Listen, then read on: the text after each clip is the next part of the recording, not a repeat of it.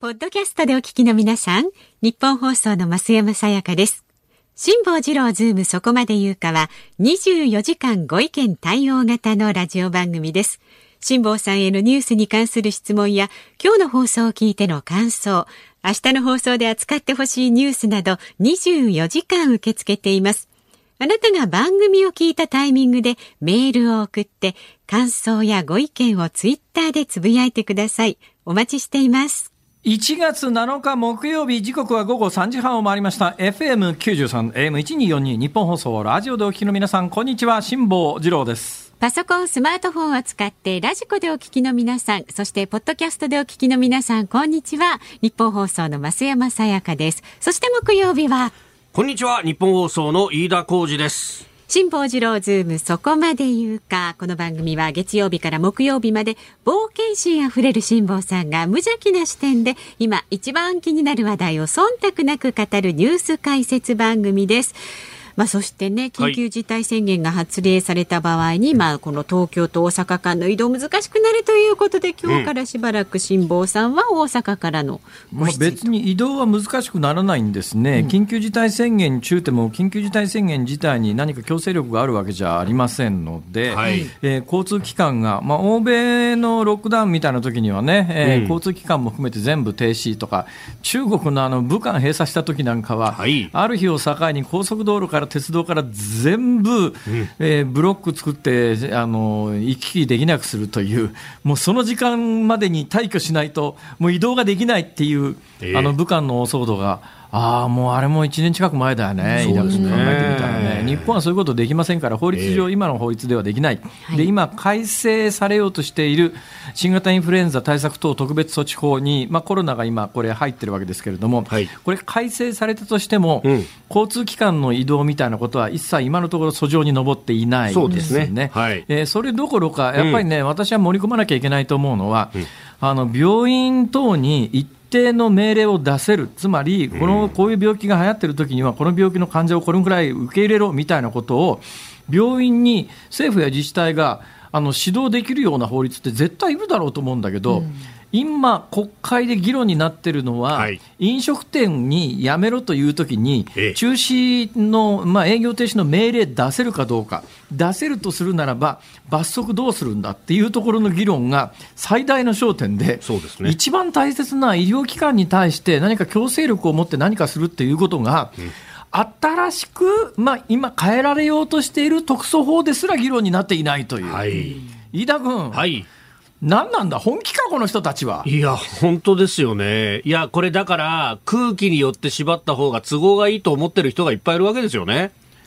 なんだろう、だからいまだにあれだよね、某朝日新聞なんかは、堂々と新聞で、あそこは反対に近い論調で物事書いてるけどさ、えー、そもそもなんか。な、なんだよ、なんだよ、それって、そもそも、まあ、あの緊急事態宣言発令することにすら反対してたのに、えー、今頃になって緊急事態宣言が遅いとか早いとか、そういう議論じゃないだろう、あんたたちっていう。そうですね。もう、もう今年1年、本当に、いや、今年1年っていうか、この1年間、この新型コロナに関してのマスコミの対応を見てて、もうほとほと正直、俺は嫌気がさしただよ。嫌気がさしたらだめなのか、俺らの商売は。そうですね。俺、相手が飯田君だからさ、正直言うけどさ。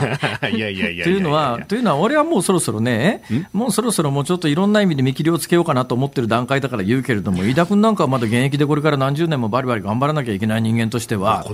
飯田君、なんとかしなきゃだめだぞ、これは。いやまずいぞ、この国は。うん、ちょっとそのメディアのマッチポンプみたいなものはいくらなんだってねっていうのは、あの GoTo やめろやめろキャンペーンの時もほとほと感じましたよね。そう、GoTo なんて、GoTo で移動してる人って日本人の1%ぐらいと当時ね、データ的に言うと、1%の人の移動が止めようが止めめえが関係ねえだろ、そんなもんっていう、はっきり分かんないよな。なんかその科学的なエビデンスによって物事が判断されないっていうのが、どんどん顕著になっていくような気がするんですが。まあ、そうなんだよね、まあ、そんなことで私は、はい、あの別に禁止されてるわけじゃありません、つまり今回の法律の枠組みの中で緊急事態態宣言を出したからといって、人の移動を禁じることはできません。できません。で、えー、公公共交通機関も、えー、少なくとも普通に動きます。はい、ただし、公共交通機関といったって、まあ、民間企業は商売ですから、お客さんがいないのに、えー、飛行機飛ばすわけにいかないということで、おそらく航空機関に関して、特にあの飛行機に関して言うと、かなりの減便が行われそうだなという感じはいたします。すね、新幹線は実は前回の緊急事態宣言の時にも、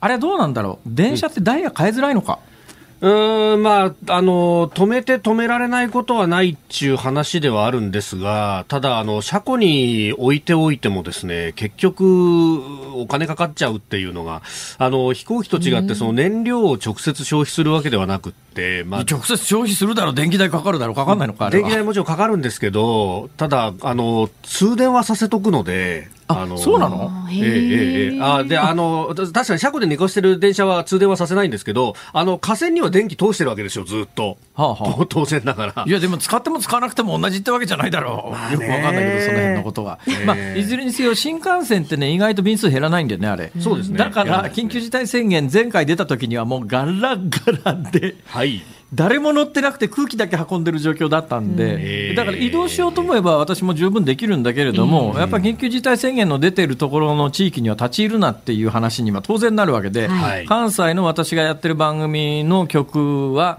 東京行かないでくださいね、1都3県行かないでくださいねっていう話にはなるということを当然見越した上で、うん、昨日お伝えしたようにですね、冷蔵庫の中のものを全部食べ、残った生卵を大阪に運ぶということで。どうしました、卵は、はい、ありがとうございます。皆様の5000円のおかげで生卵は無事に大阪の自宅に到着をいたしました。おめでとうございます。その時到着した素晴らしい卵のつやつやをした笑顔はですね、私のツイッター辛抱の旅 N というのに画像を上げてありますので見ていただくと、えー、東西間を無事移動した素晴らしい卵が。卵さんも。だけどね、若干問題、問題っていうかですね、はい、これちょっと、これ、まずい、これ言うと俺今日家帰れなくなっちゃうことが一つあるんだけどさ、どうしました？最近あんまりね、このラジオうちのかみさんが聞いてる気配がないんで、えー、で、ちょっと言うんだけど、昨日帰ってうちのかみさんなんて言ったと思う。何ですか？これが、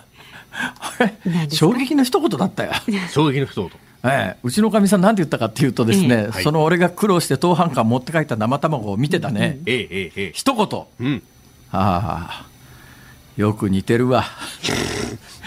あのですね、よく似てる実は今から20年ぐらい前、うちの母10年ぐらい前に死んでるんですけど、はい、今から20年ぐらい前に、か、み、さんと一緒にあのご飯を食べに行った先で、生卵が余ったやつを、うちの実は母親がですね、はい、カバンに詰めて持って帰った事件って。いう。のがあ。って。ほうまあ、これ忘れてたんだけど、忘れてたんだけど、それがどうも、うちのかみさんには衝撃の思い出だったらしくて。親子ですね。うちのかみさんは、生卵を持って帰った私を見て、よく似てるわ。これさ、これなんかね、あれだよね、嫁と姑のなんかね、根本的ななんかね、気持ちのこの問題が背景にあるよね。悪気はないんでしょうけれども、あの言いたくなる気持ちはね、わかりますけど、ね、やっぱりね、あのいや、まあ、うちのかみさんとね、あの死んだうちの母親は、別にそんなに嫁と姑の関係で悪かったっていう印象はないんだけども、えー、でもね、うち男の子2人いるよね、えー、でうちのかみさんの子供に対する接し方であるとか、で別に嫁姑揉めてなかったんだけど、うちの母親の嫁に対する目線であるとか、うちの配偶者の母親に対する目線みたいなものの空気感っていうのは、当然、私、ほら、 highly sensitive person だからさ、感じ感じるわけですよ。そうすると、どんだけうまくいってるように見えても、嫁姑というのは、やっぱり人類発祥以来、ずっとなんか感情的なものがあるんだろうな、つまり母親にとっては、うん、あの自分が産んで育てた男の子のお嫁さんっていうのは、うん、なんかちょっと取られちゃったみたいな感じに、絶対、お母さんはなるし、配偶者の側は、ね、自分の配偶者を育ててくれたありがたいお母さんというのと同時に、やっぱり私の前に、この人に愛情を注いでいた人っていうところのなんかね、感情的なもつれみたいなものがね、どうしたってどんだけ仲のいい嫁姑でも絶対あるよねって、増山さん思いませんか？いや、あの、思わなくもないですけど、そこでまた、あの、強調すると多分奥さんが聞かれてたら、なんであんなこと言うのよっていうお話になりますよ。そこ、ことさらスポットライト浴びて、こうね、大きく話を広げると、なんでことさら言うのよっていう話あれだけ苦労して、あれだけ苦労して生卵を持って帰った私に、よく似てるわっていう。よく似てまた、そう、本当重い一言ですね。そうだろう。を表しますね。なんかね。そうだろう。いや、奥さんの感性素晴らしいと思います。そのギリギリ感は僕もすごくよくわかりますね。ということでね、えー緊急事態宣言の、だからそうだよ、緊急事態宣言が出されてなきゃ、俺もここでこんな話するすることもなく、ね、この話がかみさんの耳に入って家で揉めることもなく。だってもう耳に入って揉める前提になってます。いや、まあそんなこんなでね、緊急事態宣言はいろんなところでいろんなことを引き起こしてる、単純に、あの飲食店がっていう、飲食店の皆さん、本当に気の毒だけどね、単純に飲食店がっていう話ではないと。ものすごくいろんなところに目に見えるところ、見えないところも含めて影響を及ぼしてるなということが、はい、私の生卵一つで分かるという話は、生卵から世相が見えますか？そうなんです。生卵を通して、その素晴らしい生卵の映像は、私のツイッター辛抱の旅 N でござんご覧ください。1月10日までの賞味期限ですね。はい、そうなの、そうなの。じゃあそろそろ株と為替いきますお願いします。はい、はい、えー、東京株式市場日経平均株価ですが、5日ぶり反発となりました。えー、昨日と比べ434円19銭高、2万7490円13銭で取引を終えております。上げ幅一時500円を超えまして、2万7600円台前半まで上昇、えー、取引時間中としてはおよそ30年5か月ぶりの、えー、1990年代以来のと、高値という場面もだからね、逆に言うとね、1990年というバブル崩壊の、まあ、翌年っていうか、えー、その当年というかですね、前年の暮れに最高値つけて、だだだだっと落ち始めたんですよね。はい、前年だってね、あのバブルの最高値つけた前の年には、はい、翌年には4万円は確実に突破して5万円いくんじゃないのみたいな話されてたんだよ。それが年明けてから一気に、その2万円台まで落ちてきてるっていう、だからあのバブル崩壊の翌年がどのくらい株が下がったかっていうことが、逆に今回の2万円台後半の値段で30年5か月ぶりっていうところから見えるわけですね。えー、そして為替は1ドル103円25銭付近。昨日のこの時間と比べますと50銭ほどの円安ドル高となっております。さあ辛坊治郎ズームそこまで言うか。この後3時台のニュース解説コーナーズームオンではバイデン政権の今後を占うアメリカジョージア州の決選投票にズームします。そして4時台と5時台は東京、埼玉、千葉、神奈川に発令されます緊急事態宣言をめぐる最新の動きに今の話ですけれども、はいはい、今日あたりの報道を見ていたいろんな人から私のところに通報来て、辛、坊、さん、日テレも東京、埼玉、千葉、神奈川って言ってますみたいな。はい、だからね、もしかするとちょっとずつ変えてきてるのかな、この並びは何なんだろう、人口はどうなの、埼玉県と神奈川県とどっちが多い？どっちかな？えいきいきなり聞かれてもこれって意外と知らない人かかもしれないね。東京は圧倒的に多くて東京の人口っていくらって聞かれた時にうん東京はだいぶ増えてきて今1300万人ぐらいいるかなって即答できるのに埼玉県の人数何人って言われた時になかなかあの関東でニュースやってても分かんないでしょ、う関西でやっぱりニュースが905万人で埼玉が733万人。はい、神奈川が多いですね。あ、千葉ですか？ちょっと待ってくださいね。えー、神奈川県が905万人、はい、東京1300万人、神奈川905万人、埼玉733万人、そして千葉が？627万人。627万人。そうなんですとなると、やっぱりあれじゃないか、こういう時には人口順じゃないのか？東京、神奈川、千葉、埼玉。あ、違う。いやいやいやほら、千葉、埼玉言うな。ここが一番こだわりポイントですから、辛坊さんの。やっぱり勘で歌ってるだろ、千葉、埼玉が。いや、っていうかね、かったんだよ、リズム的に。ね、うん、あの千葉って2文字だから、はい、千葉、埼玉とか千葉、神奈川っていう方がリズムがいいんだよ、神奈川、千葉っていうよりも、えー、だから千葉、埼玉、千葉、神奈川。うんうんうん、まあいいやどっちでも。そうそうですね。となるとさ、はい、今あのメディアが、えー、ね昨日あたりからあの私のところに通報が来ていや最近東京埼玉千葉神奈川って言ってますって言うんだけど、うん、東京埼玉千葉神奈川のこの順序はなんで決まるんだ？ね、人口じゃないわけだし、うん、あの茨城栃木群馬みたいに太平洋側から順番でもないし、ね、この並びじゃないですか。時計回り？時計回りなら群馬栃木茨城茨城だろう。あ、いやいや、あの、東京、神奈川、東京、ごめんなさいね、私、神奈川県民なんで神奈川って言ってますけど、東京、埼玉、千葉、神奈川っていうああ、ぐるっと？えー、じゃあ、どうしてその内回りは時計回りでさ、その外回りに行くと北関東になると、反時計回りになるんだ？うん、なんでなんですかね。ちょっと飯田君、はいはい、これちょっと突き詰めて考えてみよう。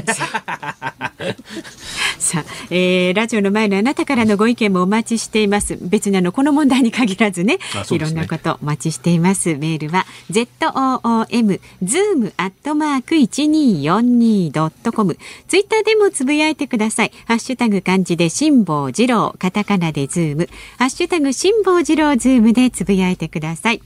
ニッポン放送辛坊治郎ズームそこまで言うかこの後は昨日夕方から今日にかけてのニュースを紹介するズームフラッシュです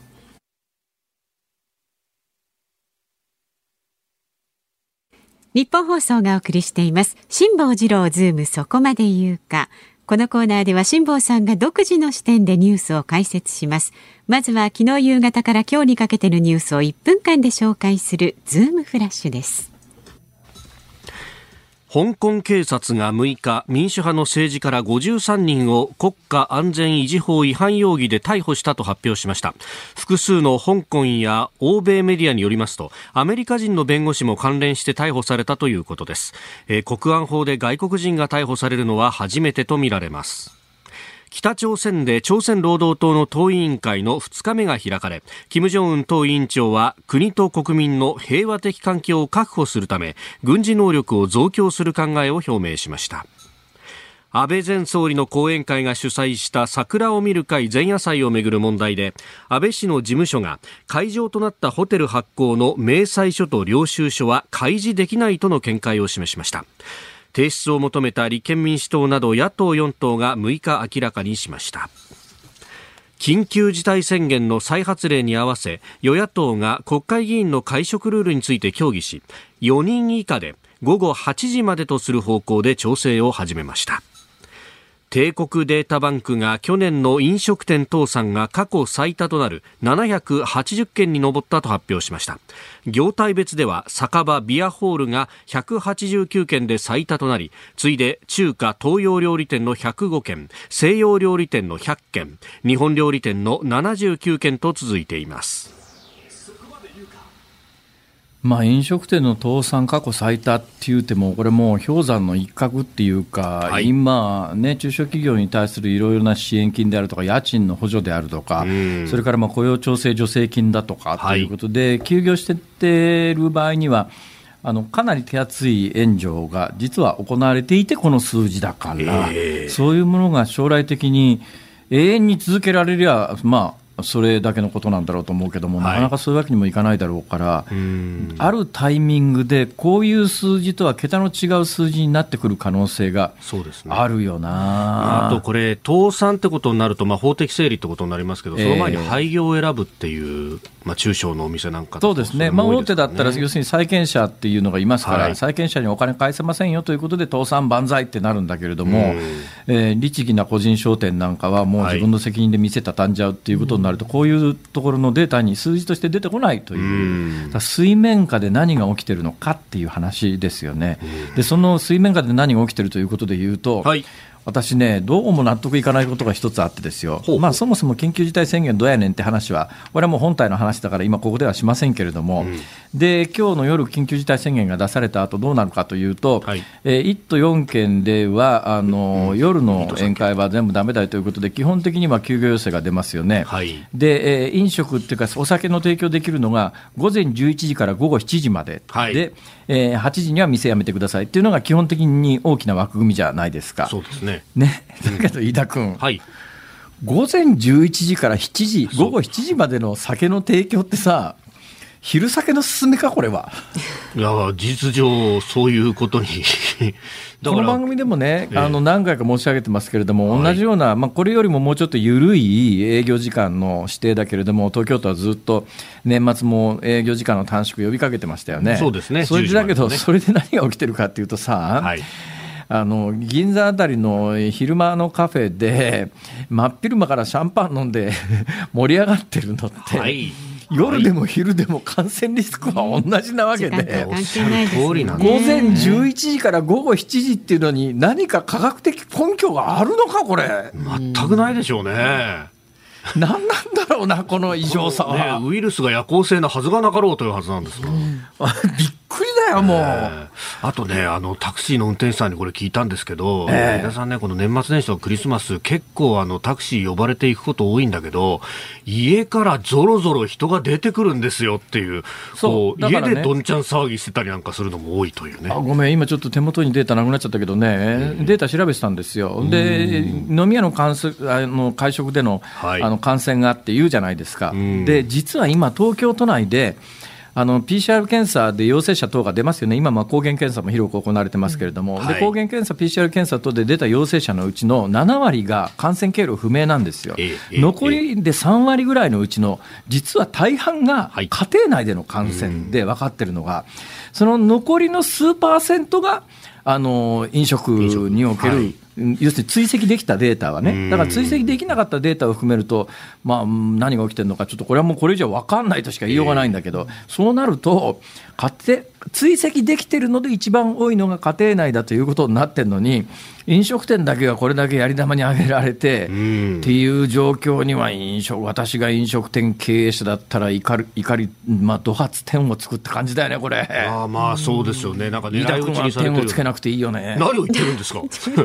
つけますよ、何言ってる、今日なんかね、東京、風が強くて、もうね、バッサバサですよ。そうですそれなりに乱れてます、ヘアスタイル。待って待って待って、はい、それなりってどういうことですか？いやいやいやそういう話じゃないよね。ごめんごめん。はいはい、ごめんごめん。思わず今スカイプ通じて飯田君見てたら、それどうしても言わなきゃいけないような気になって。スカイプつなげとくのもよしあしですね。さあ、今日のズームを行きましょう。はい、はい、こちらです。アメリカ・ジョージア州の決選投票2議席目も民主党の候補が勝利か。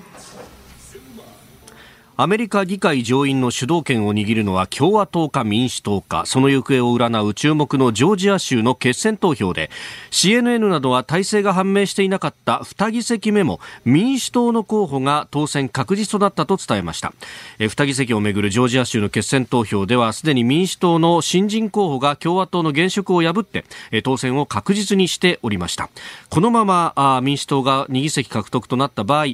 共和民主の勢力50議席で並ぶということになりますと、えー、上院議長を兼ねるハリス次期副大統領が、えー、最後の決選投票で一票を投じるということで民主党が事実上の多数党となります。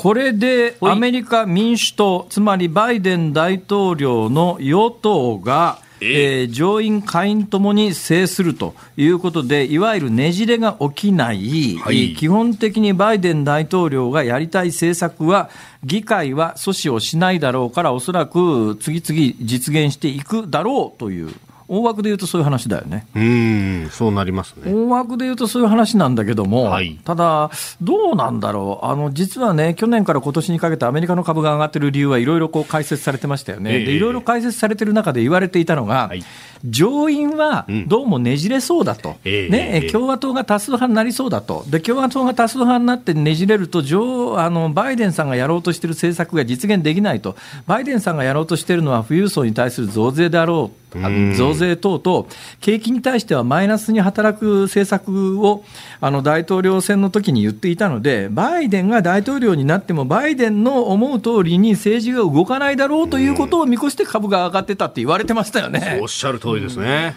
じゃあ、これからどうなんだ、これ？うんだ昨日あたりはダウの先物とかは下がってましたよね、えー、ちょっとこれから今日から明日にかけてのニューヨークの株式市場はちょっと要注意だな。はい、はい、以上、ズームオンでした。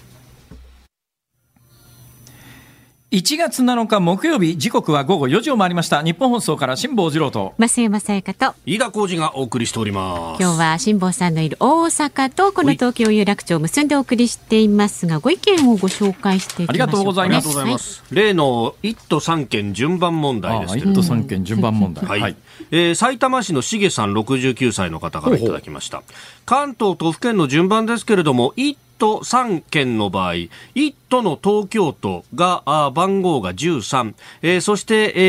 ー、3県は総務省がつけている都道府県の番号順に従って、えー、11番の埼玉、12番の千葉、14番の神奈川という順が妥当だと思います。都道府県対抗駅伝のゼッケンもその順番でついてますよと。ただ、そう、高校の駅伝はその順が定まる前から開催されていたんで、一部の県の順番が違うようで、えちなみに大阪は20 7番だそうですと。へえ。なるほど。これ説得力ありますね。総務省はなんで勝手にそんなものに番号つけるんだよ。何を根拠に番号つけるんだ。断るどういうことだそれは？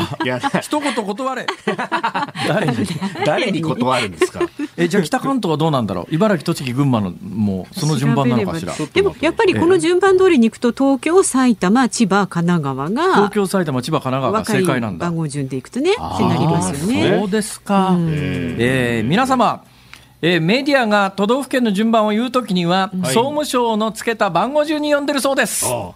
えー、そうですねあ茨城、栃木、群馬も茨城8番、栃木9番、群馬10番。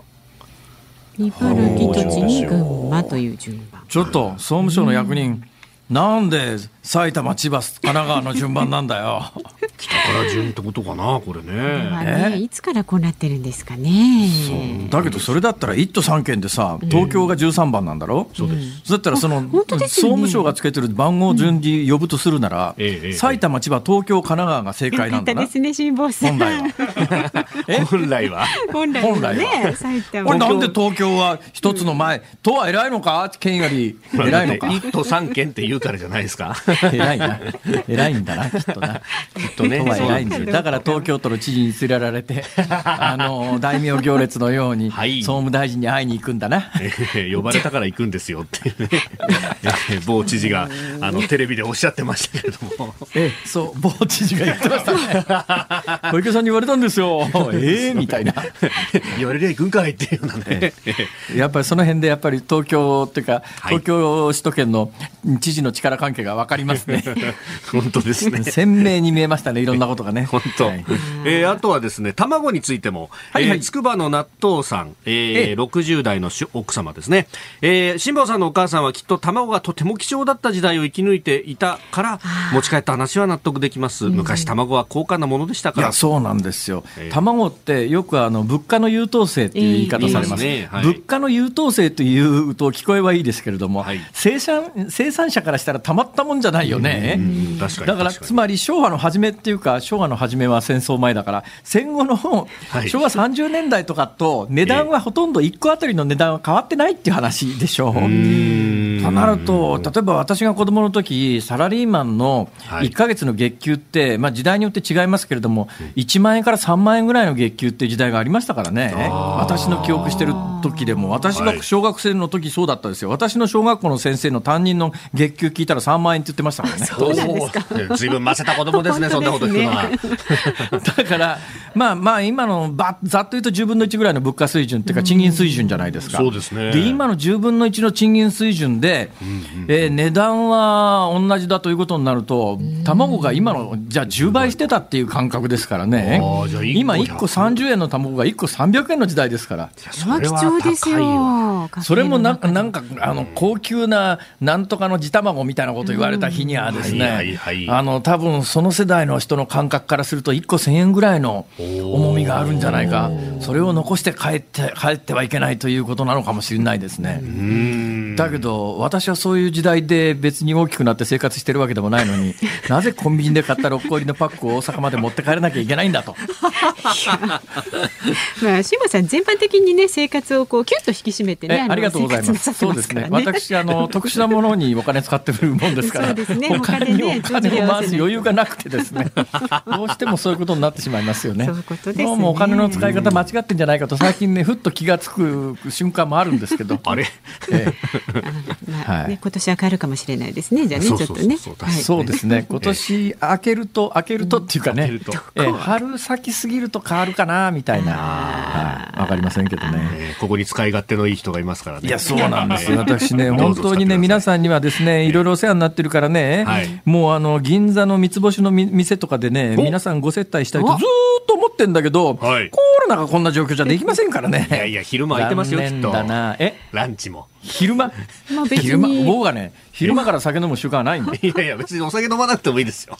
落ち着いてからでいいですよ事態がね。しっかり覚えておきますんで、ええ。えー、さあ参りましょう。あなたからのご意見はズームアットマーク 1242.com までお寄せください。この後ズームをお送りします。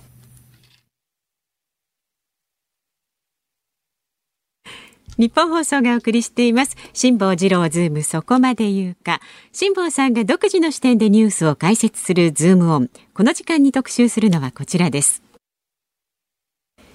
緊急事態宣言この後菅総理大臣が表明へ。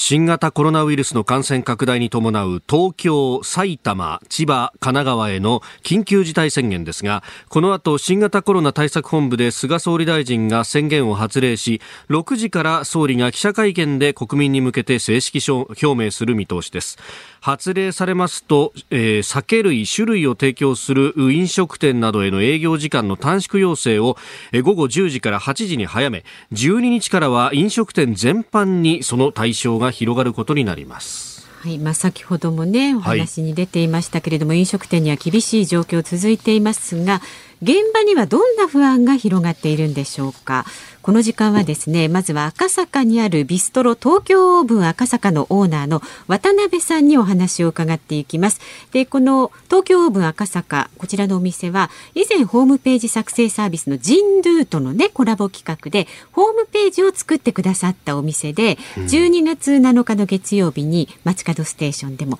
お話伺ってます。はい。その説は、ね、渡辺さんはい、渡辺さん、あ、辛坊です。よろしくお願いします。よろしくお願いします。よろしくお願いいたします。その説はお世話になりました。あ、いえいえ、ありがとうございました。ありがとうございました。どうですか、お店の状況は、まずあのあの緊急事態宣言抜きにして、えーはい、おあのホームページ作ってから今までの状況ってどうでした？そうですね、まああのー、前出させていただいた時から、まああのー、もう夜10時の閉店にしてましたんで、はいはい、まあうんとなかなか厳しいところですね、で特に年明け入ってからは、もうほとんど夜はお客様がいらっしゃらないという、ええ、そんな状況です。あらまあ、やっぱそういう店で夜、お客さん来られない、来ないということになると、それは厳しいですよね。はいそうですね、まあ、去年と比べたらまあ4割減って6割ぐらいのイメージですかね。あで、えー、あの時間短縮には応じてるんですか？そうですね、今はあの10時閉店で、以前は夜11時、金曜日だったら深夜1時までやってたんですけど、はい、今はあの毎日10時閉店でやってます。時短営業に応じると、1日、今いくらでしたっけ、年末年始は4万円でしたっけね？4, 4万円ですね、はい。っていうのは、お店にとってどういう規模なんですか？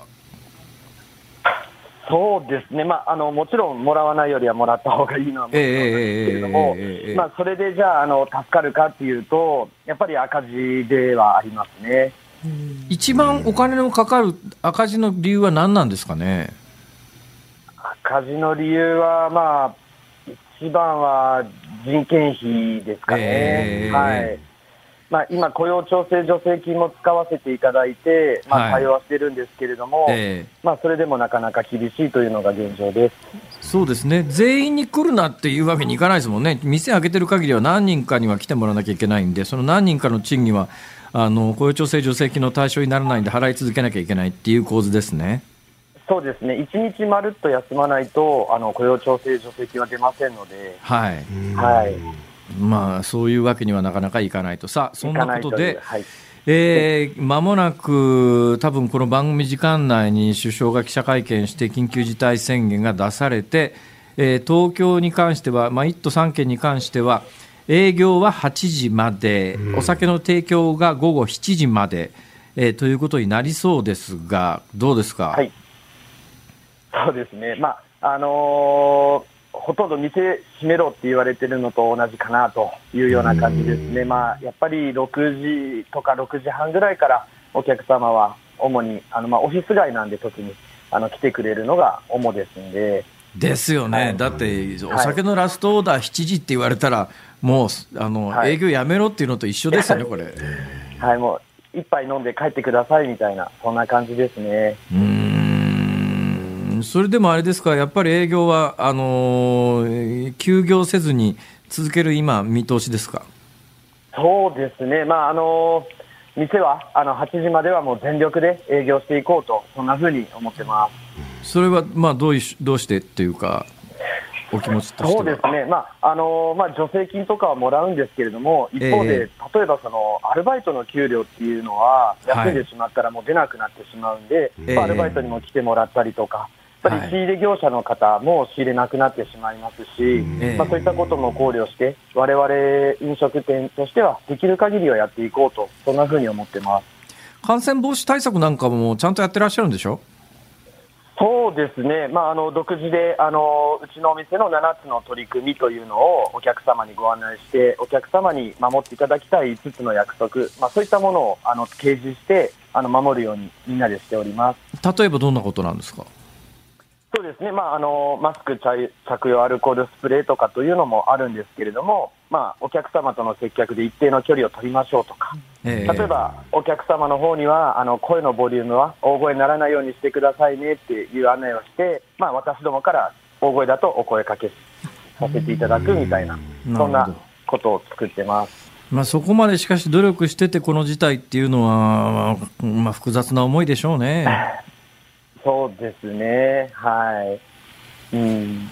どうなんですかね、まあ、あの元は病気なんでね、誰に起こったらいいのって話もあると思いますが、現状のこの状況を見て、はい、えー、知事なり、総理大臣なり、政治家等々に言いたいことってあるんですか？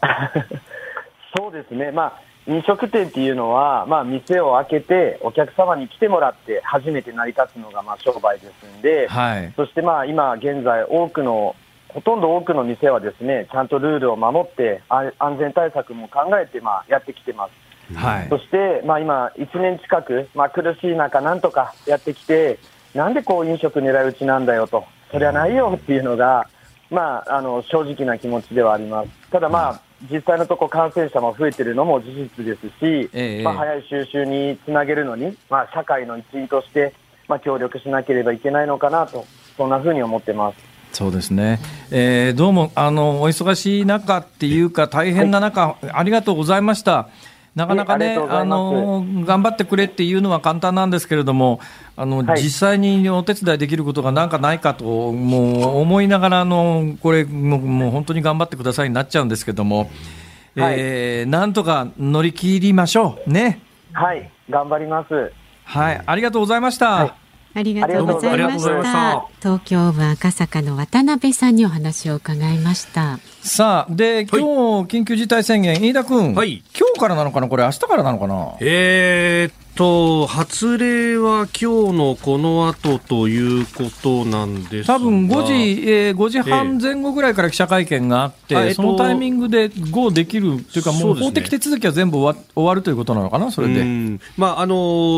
緊急事態宣言そのものはその、この後のコロナの本部会合の中で、えー、発令を宣言するということですが、まあ、実際にはその権限が、まあ、都道府県知事に付与されてで、そこから具体的に動き出すということで、で伊藤さん県の知事はあの緊急事態行動というものを、えー、明日あ8日からあスタートさせるということを、まあ、すでに表明をしてますんで、まあ、実際上は明日からというそうだよね、大体あの総理大臣の緊急事態宣言に何か拘束力があるわけじゃなくて、総理大臣ができるのは、時間と場所を決めて宣言を発するだけなんで、はい、その発せられた宣言の地域で何をするかは知事が決めると。はい。いうことになるので、だからまず緊急事態宣言を総理大臣が出してから知事が具体的に何かを決める、ただしその知事が決めることに関して、うんまあ、前回の緊急事態宣言の時にも、どっちに権限があるんだっていうんで、結構綱引き等があって、自治体とのバトルとかがありましたけれども、今回は、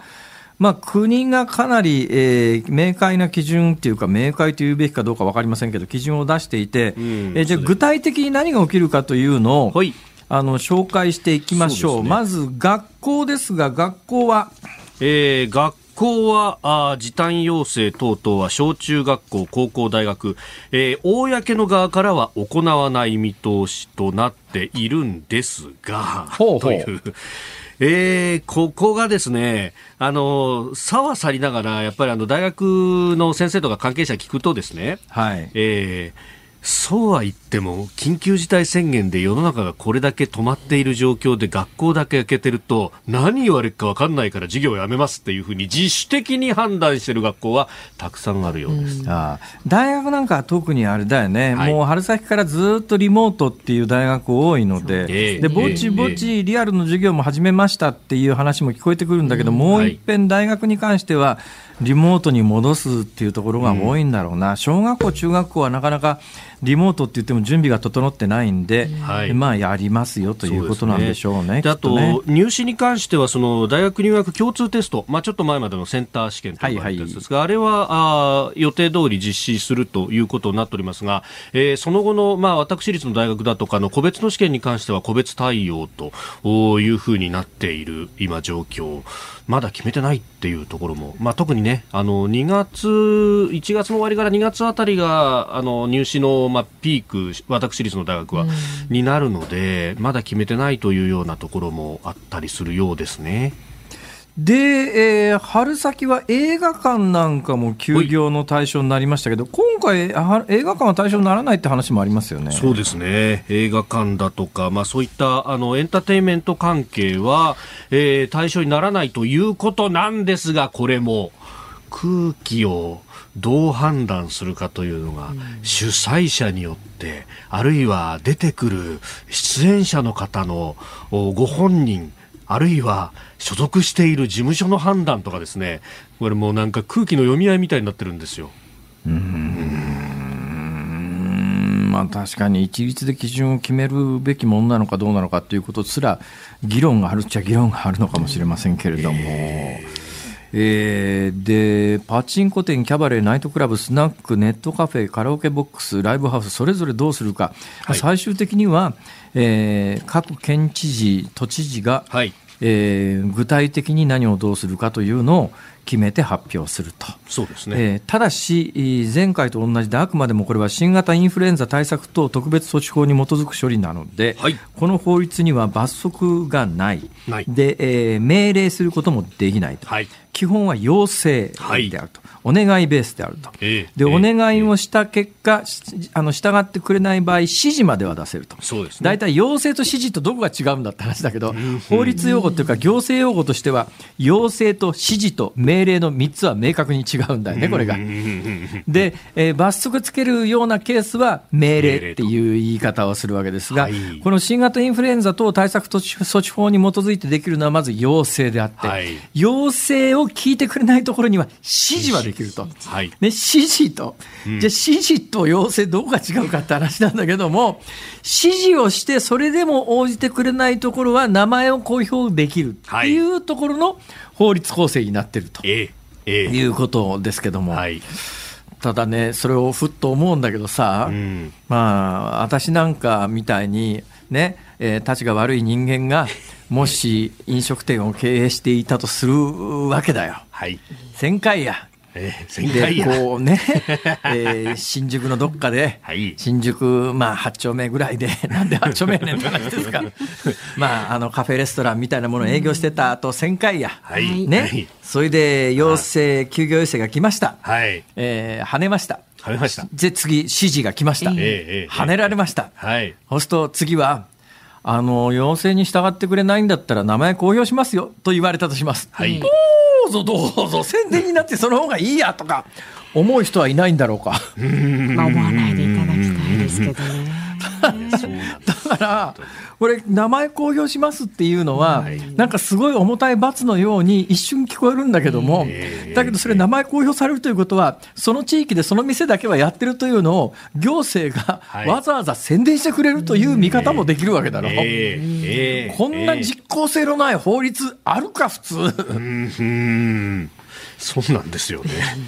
そうだからね、発想がね、はい、あの一部のたちの悪いネット民で、ほら、なんかすると名前さらすとかあるじゃないですか、名前さらされたら恥だっていうような、あの日本古来の考え方と、それから一部のネット民にある考え方と、非常に符合する発想なんだよね、これ。あの要請と指示ができて、従わないところは名前公表しちゃうよって、名前だ名前ばらしちゃうよみたいなところが、えー、日本風の羞恥心みたいなところに、こう、まあ、期待するんだけれども、はい、でもそういう羞恥心がない人にとっては、うん、いい宣伝じゃん、宣伝しなくたって行政がうちの店は開いてるって世間に言ってくれるんじゃんという。うんうん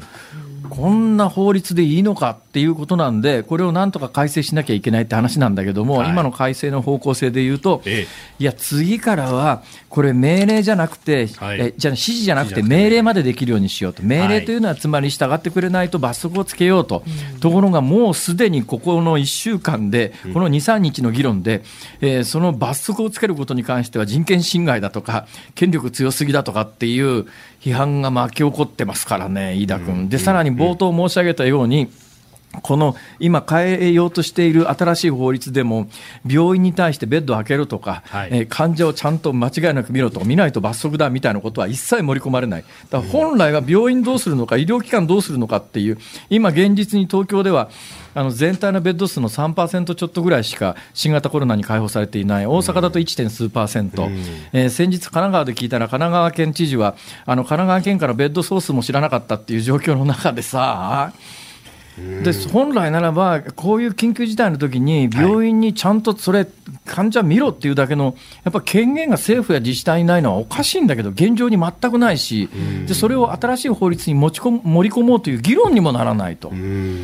井田君。はいこれほらね、本当に暗淡たる気持ちになるだよ。えー、うん、あのー、そう、確かにね、東京都医師会に、あのー、この間聞いたんですよ。で、えー、もともと、まあ、感染症病床113ぐらいしかなかったのを、まあ、だいぶ広げてきたけれども、結局その病床を減らせ減らせ。と言ってきた、そもそもの国の法律というか、あの方針に今まで従ってきたのに、ここへ来て増やせ、増やせっていきなり言われたってできることとできないことがあるよっていうのは、まあ、特に感染症の場合はっていうのはおっしゃってましたけどね。まあそうですね、だから日本の医療って、感染症対策っていうか、感染症は全く考えてこなかったっていうか、一部の結核患者がもし出たときに入れるところを作っとかなきゃねみたいな、昔はコレラや赤痢も、はい、あの重大な感染症として扱われたときには、感染症に病棟に入れられたんだけど、ど、今や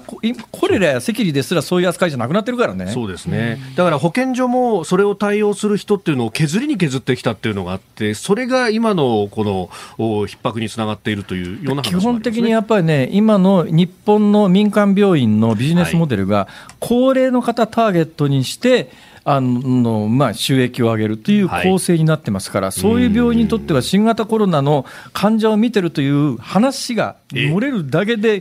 病院経営に影響が出るっていう、定流にはそういう話があるんですよね社会の雰囲気から変えていかないと本当はいけないのに、なんかこの緊急事態宣言だと、むしろ自粛警察がばっこするようなことになるんじゃないかと。いうふうに思うんですが、いかがですか、ね、おっしゃる通り。ズームをこの後5時台にもお送りします。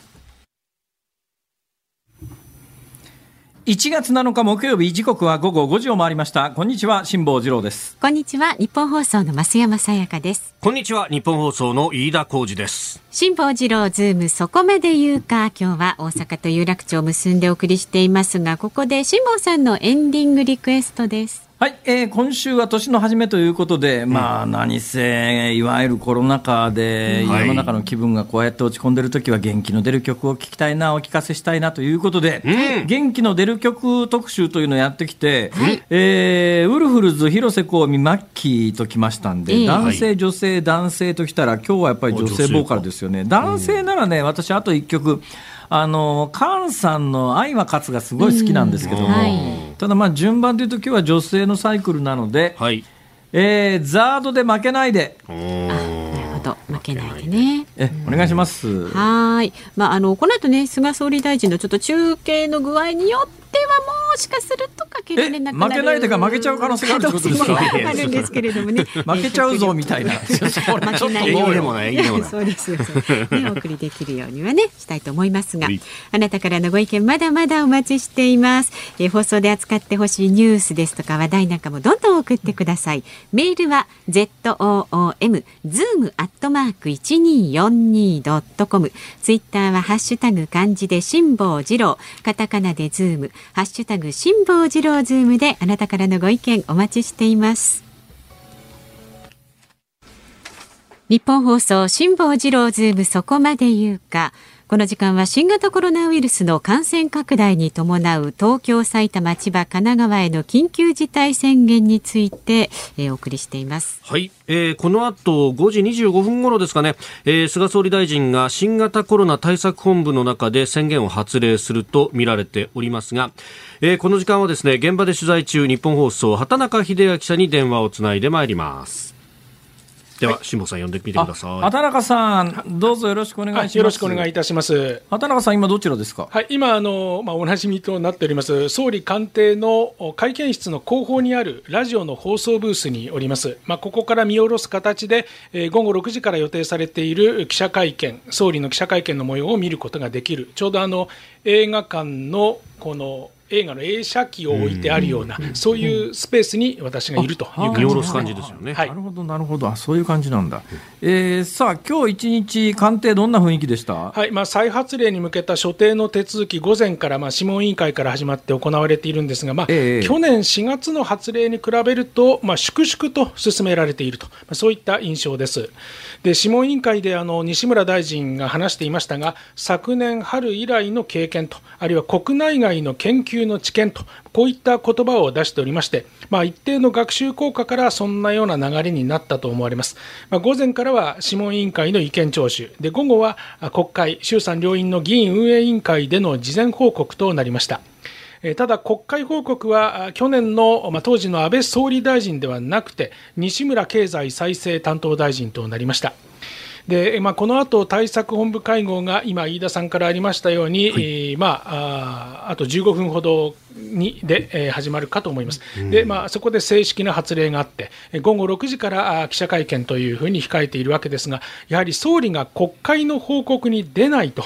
いうことに関しては、野党からあかなり厳しく疲れましてね、えー、衆議院の議員運営委員会で立憲民主党の枝野代表が、まあ、直接国民にお礼やお詫びをする、これこそがリーダーではないか、国会が一番重要な場。自覚が欠けていることを残念に思うと、まあ、厳しく批判しておりました。今あの、午後6時から記者会見とおっしゃってますけども、はい、あのこちらに入ってきている情報で、5時25分から何かあるっていう話はど、どっちが正確なんですか、ね、これは5時25分ごろは対策本部の会合です、これはすべての閣僚を集めて、ここで、えー、閣僚の前で、えー、緊急事態宣言の再発令を表明いたします。そして午後6時からの記者会見で、まあ、あの我々メディアを通してそえー、その事情を説明すると。こういう流れになっています。記者会見で記者、プレスに向かって、えー、はい、解説、説明するのが6時からで、はい、えー、法的たあの法的立て付けとしての緊急事態宣言の発令が5時25分になるということです、ね、そういうことですね。はいでその5時25分の時には、はい、えー、要するにカメラをマイク等が入るわけですね、えー、入ります、はい、ですから、まあ、始まり次第あのお伝えすることになります。なるほど、はいさあ、どうなんですかね、今、まあ、前回の発令時との、まあ、雰囲気の違いみたいな話もありましたけれども、ええ、具体的に前回、例えば映画館閉まったりなんかしましたけど、今回、だいぶ違うんですかね、え、そうですね。あの、今までもとにかく何が何でもだめというよりは、まあ、午後8時の時短要請、まあ、飲食店を中心にですね、はいはい、えー、そういった時短要請ですとか、あるいはあのイベントもあの以前は開催自粛を要請だったのが、午後8時まで収容率50%以下かつ上限5000人というように、えー、まあ、定量的なものが入ってきて、えー、よりこうメリハリのあるものにはなっているかなという感じはします。なるほど、はいまあ、それで緊急事態宣言に関してはそうなんですけれども、ええ、同時並行で今、国会では、はい、えー、新型インフルエンザ対策等特別措置法、はい。まあ、いわゆるそのコロナ特措法と言われているものの改正で、えー、強制力を持たして罰則をつけようみたいな議論が生まれてますけど、そのあたりの議論って、今後、どうなってきそうなんですか、ね、まあ、まだこれからということにはなるかと思いますが、やはりこう、はい、あの支援をしながら、まあ、罰則もつけていくと。いうような感じになってくると思います。えまあ、いずれにいたしましても、経済活動を幅広く止めるものではなくて、まあ、感染リスクの高い場面に効果的な対策を徹底していく、まあ、この効果的という言葉が今回、あのいくつも表現として出ておりますので、えまあ、その効果をどこまで、えー、担保することができるかというのが、この法律の改正の一つのポイントになってくるとは思うんですけどね。はい、その効果ということでいうと、はい、今日まああのまもなく5時25分から、えええー、法的手続きとして緊急事態宣言の発令というのを総理が行いますけれども、はい、いつまでになるんですかね、これこれはあの期間は明日1月の8日から2月7日までの1か月間、まあ、東京、神奈川、千葉、埼玉の首都圏1都3県を対象にということになります。でまあ、飲食店への対策を軸に置いておりまして、まあ、飲食店の営業時間は午後8時まで、酒類の提供は午前11時から午後7時まで、でえー、その他その午後8時までの営業時間短縮につきましては、一定の規模を持つ百貨店ですとか、運動施設、遊技場、遊興施設、まあ、例えばパチンコ店ですとか、スポーツクラブなども含まれてまいります。で要請に応じない場合は施設名を公表する。要請に応じた場合は、飲食店に対して協力金が支払われます。まあ、これまでの1日4万円から6万円に引き上げる方向なんですが、まあ、引き上げにつきましては、年末年始が書き入れ時で、保証が十分ではないという声もあって、まあ、そういったことから、どうもこの自粛が十分ではなかったんではないかと、こういった背景もあるようですね。前回の時確か東京都と国と、あれ、美容院散髪屋、いや、違うから、違う業種だったか、まあ、私も記憶が曖昧なんですけれども、百貨店とかですかね、はい、あの、はい、なんかその、都の想定してた範囲と、国が想定してた範囲となんか違うみたいなことで、ええ、若干話題になったんですけれども、え、今回、その手のそごうは、今のところ聞こえてきてないです、ね、今のところは聞こえておりませんね、ただ、あのまあ、今月の2日にあの小池知事が、まあ、あの首都圏の知事を従えてですね、西村経済再生大臣に、まあ、緊急事態宣言の再発令の検討を要請したわけですね。えー、でその後にまに、あ、総理が記者会見をしたというわけですけれども、まあ、その時の理由が、まあ、1都3県では12月人手があまり減らなかったと、正月三が日も感染者が減少していないというような発言がありましたから、まあ、こういったところはこう時短要請しても言うことを聞かないから、業を煮やしたんだというふうにも取れるわけでして、その辺のぎくしゃく感はまだあるかなという感じがいたしますね具体的なところの指定っていうのは、はい、あの知事の会見というのは、今日明日あたりに別にあ今夜あるというふうに聞いております。はい、今夜、なるほどね。わ、はい、かりました。はい。畑中さんありがとうございました。失礼いたしました。ありがとうございました。日本放送畑中記者でした。日本放送辛坊治郎ズームそこまで言うか。まもなく新型コロナウイルスの感染拡大に伴う東京、埼玉、千葉、神奈川への緊急事態宣言の発令が、えー、菅総理大臣からあるとみられますけれども、この時間、はい、ニュースデスクの森田さんにもスタジオに入ってもらいます。お願いします。はい、よろしくお願いします。えー、菅総理大臣は新型コロナウイルス感染症対策本部を総理大臣官邸で開きまして、まもなく東京、埼玉、千葉、神奈川の1都3県に特別措置法に基づく緊急事態を宣言します。期間は明日8日から来月2月7日までとなります。で感染リスクが高いとして飲食店に対し午後8時までの営業時間短縮を要請し応じない場合は施設の名前を公表することにしています。緊急事態宣言は去年4月に初めて発令して以来となります。で緊急事態宣言によりまして1都3県の知事は法的根拠を持ち不要不急の外出自粛の要請などが可能となります。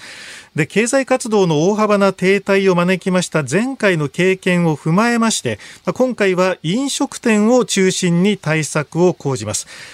酒類の提供は午前11時から午後7時までとしまして時短営業などに応じた場合に支払う1日あたりの協力金の上限は今の4万円から6万円に引き上げる方向です。それから出勤者の数の7割削減を目指しましてテレワークやローテーション勤務の推進を事業者に働きかける方針です。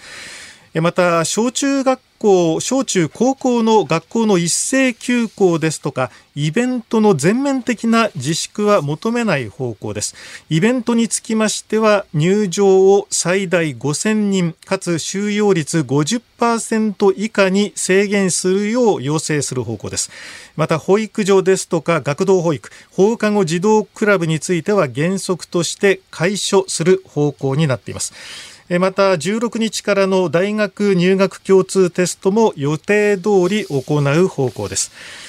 菅総理大臣はこの後政府の対策本部会合で正式に緊急事態を宣言しましてそして午後6時から記者会見で国民に協力を呼びかける方向です。で一方、東京都の小池知事はこの緊急事態宣言の発令に伴い政府の基本的対処方針を受けた休業ですとか時短要請などの措置について夜7時午後7時に記者会見する方向になりました。で、まあ、経済への打撃を減らすためにも今回は、まあ、緊急事態宣言の長期化を避ける必要がありまして時短要請の実効性が高められるかこの辺が今回の鍵となってきます。で百貨店などの対応なんですが三越伊勢丹ホールディングスは東京都と埼玉県の6つの店舗の閉店時間を明日から30分から1時間繰り上げまして午後7時とすると発表しました、えー、期間は明日から当面の間で各店舗のレストランの閉店時間も基本は午後8時までとしています。えさらにそごう西部も千葉や神奈川など1都3県にあります。8つの店舗の閉店時間を午後7時半までに繰り上げます。店舗内の飲食店も午後8時までで期間は明日から今月31日までとなっています。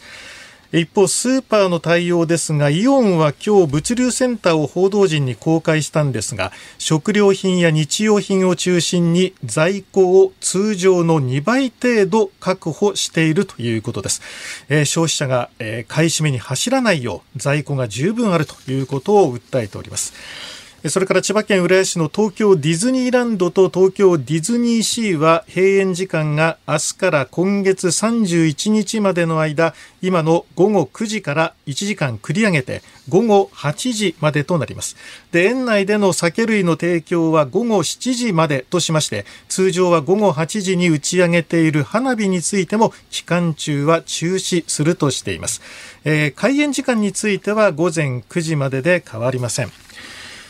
東京都は今日新型コロナウイルスの感染者が新たに2447人報告されたと明らかにしました。昨日の1591人を大幅に,、えー、大幅に超えまして2日連続で過去最多の感染者の数を更新しました。このうち65歳以上は264人で目安となる3日前の検査実施件数は1万5374件でした。また重症者の数は昨日より8人増えて121人となっています。東京都は今日新型コロナウイルスの感染者新たに2447人報告されたと明らかにしています。菅総理大臣は間もなく新型コロナウイルス感染症対策本部を総理官邸で開きましてその東京そして埼玉千葉神奈川首都圏1都3県に緊急事態を宣言します。特措法に基づく宣言の発令は去年4月以来。期間は明日から来月7日までとなっています。飲食店に対しては午後8時までの営業時間短縮を要請しまして応じない場合は施設の名前を公表します。で一方要請に応じた場合に支払う1日あたりの協力金の上限は今の4万円から6万円に引き上げる方向となっています、でこの緊急事態宣言を解除する基準ですけれども西村経済再生担当大臣は、え、今日の国会の議員運営委員会での報告の中で東京都の新たな感染者が1日あたり500人に減少するなどステージ3の指標達成が目安だという認識を示しまして、え、この1ヶ月は徹底した対策を取っていくとこのように強調しました。それから西村大臣は雇用調整助成金の特例措置につきまして、来月2月末としている期限の再延長について、しかるべきタイミングで結論を出す必要があると、このように述べております。それから千葉県の感染者の数が入ってきましたが、千葉県では新型コロナウイルスに感染した3人の死亡と450人の感染が確認されました。1日あたりの感染者の数としては千葉県3日連続で過去最多となっています。菅総理大臣、まもなく、えー、新型コロナウイルス感染症対策本部を総理官邸で開きまして、首都圏1都3県に新型コロナの、えー、に関する特別措置法に基づく緊急事態を宣言することになっています。まあ、あのメールやツイッターでもね、はい、いろいろこれについていただいてるんですけれども、辛坊さん、この2月7日までという期限について、えー、えー、この直後に中国では春節があるとこれ、今のところは緊急事態宣言がなされると、海外からの入国に関して、まあ、あのビジネストラックだとかレジデンストラックと呼ばれる特例措置もすべて停止をするというようなことが言われてますけれども、おこれまで解除しちゃうのかというのは結構ね、議論になっていると思います、ね、まあ、多分解除しないでしょうね、去年あれだけ叩かれましたからね、えーまあ、そのあたりはかなり慎重だろうと思いますけど、ただ最大の問題はですね、はい、今まででも知事は、あの自粛要請、時短要請をしてたわけですよ、はい、で今までとこれからどう違うかというと、今まで行っていたのは、法的根拠のない知事による自粛要請。はい、で明日以降は法的根拠のある知事による自粛要請、自粛要請であることには変わりがないわけで、えーえーえー、だから、ね、まあ、だから今日総理大臣、今からの宣言は、私は重いと思いますよ、重いと思います、うんうん、えー、重いというのはいろんな意味で重いんですけども、重いんだけれども、うん、えー、実際の法律の立て付けとしては、えー、いつからいつまでに関して緊急事態宣言を出します。はい総理大臣ができることは以上終わり、そうなんですよね。前、私、首相経験者と話をしてて、はあはあ、いや辛坊さんね、とにかく緊急事態宣言ってね、うん、まあ、これをここで言うのもいかがなものかと思いますが、その総理大臣が言ったことは、はい、中身がないんですよって。えーえーえー、この今まではあ20新型コロナ特措法24条9項に従って、まあ、必要な協力の要請ができるっていうふうになったのが一応その45条の、まあ、条文が変わっただけでやれることはほとんど変わらないという。うまあ、でもね、ただあの、精神的な意味合いは大きいですよ、やっぱりこうはい、こうやってメディアが取り上げて、ええ。ー、間もなくするぞっていうんで、その通常だと多分こういうところの中継って入らないよねっていうところの中継を入れてですね総理大臣がそれを宣言する瞬間を捉えようとするわけだから、はいあのえー、意味合いっていうか精神的な意味合いのインパクトは大きいんだけれどもちょっとその結果起きることとの、はい、もちろんあの、えー、プラスやマイナスいろいろあるわけで。評価はなかなか難しいなっていう感じはしますね。はい、で大阪もあのこれもね、はい、大阪今日吉村知事が大阪も入れてみたいな、まあ、ニュアンス的にはそういう話ですね、はい、だからまあ大阪いつからになるんだろうな、うんいやこの、ね、同じプロセスをたどらないといけないんですよね、確かね。だこのタイミングでは大阪は入ってこないんじゃないか大阪、今日は入らないでしょうね、だから明日大阪はね、対策本部会合。大阪独自のそうですね、はい、でそこからまあ大阪としてどうするのかっていうのをしらしらあの決めていって、最終的にでもその場所と範囲を決める権限は総理大臣しかありませんからね。うんそうですよね、はいえ。ー、まあ、たた多分確かにね、はい、あの大阪府知事の立場からすると、まあ、政治的にはそういうことですね。さあまもなく、えー、総理大臣官邸で新型コロナの対策本部開かれています。菅総理大臣の緊急事態宣言。を持っております。こうした中本日午前中の諮問委員会において新型コロナウイルス感染症について全国的かつ急速な蔓延により国民生活及び国民経済に甚大な影響を及ぼす恐れがある事態が発生したと認められました。これを踏まえ、特別措置法の規定に基づく緊急事態宣言を発出をいたします。緊急事態措置を実施すべき期間は、令和3年1月8日から2月7日までの1か月間とし、実施すべき区域は埼玉県、千葉県、東京都、および神奈川県の1都3県とします。この後の記者会見で改めて私からご説明を申し上げますが、今回はこれまでの経験に基づき、効果のある対象に徹底的な対策を行うとともに、飲食店の営業時間短縮、テレワークによる出勤7割減、20時以降の外出自粛、イベントの人数制限の4点をパッケージで対策を行っていくこととします。GoTo トラベルなどについては、緊急事態宣言中は停止する扱いを継続することとします。政府においては、国民の命と暮らしを守ることを第一に、都道府県と緊密に連携をしながら、何としてもこの感染拡大を食い止めるべく対策を進めてまいります。各大臣におかれては、基本的対処方針に基づき、これまで以上に高い緊張感を持って全力で対策に当たっていたほしいと思います。えー、ここでプレスの方の退出をお願いをいたします。お聞きいただきましたように菅総理大臣が総理官邸で新型コロナ感染症対策本部を開きまして首都圏1都3県に新型コロナに関する特別措置法に基づく緊急事態を宣言しました。期間は明日から来月7日まで。飲食店には午後8時までの営業時間短縮を要請します。応じない場合には施設名を公表するということになりました、都道府県知事としてはね、うん、これやっぱり政治的には、はい、あの自分の地元の自治体でもう指定してもらった方が安全な今、状況ですから、大阪はおそらく指定してもらうでしょう、そうするとその周辺の自治体ですね、兵庫県とか京都とかも、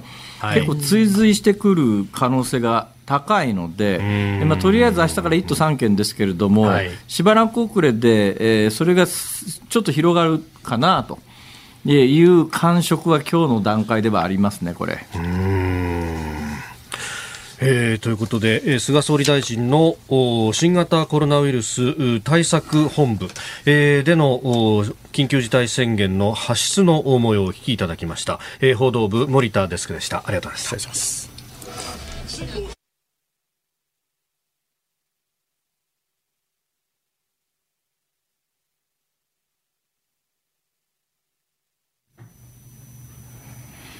まあ、あ本来ならば、あのね、エンディング、